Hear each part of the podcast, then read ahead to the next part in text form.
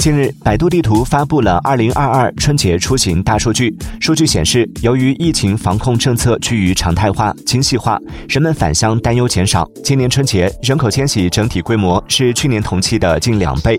四川人、广东人最爱回家过年。今年春节假期，十大拥堵高速路段全部位于南方省市，全国高速平均拥堵里程达到一千零四十七点八八公里，较二零二一年春节同期上升百分之五十点四四。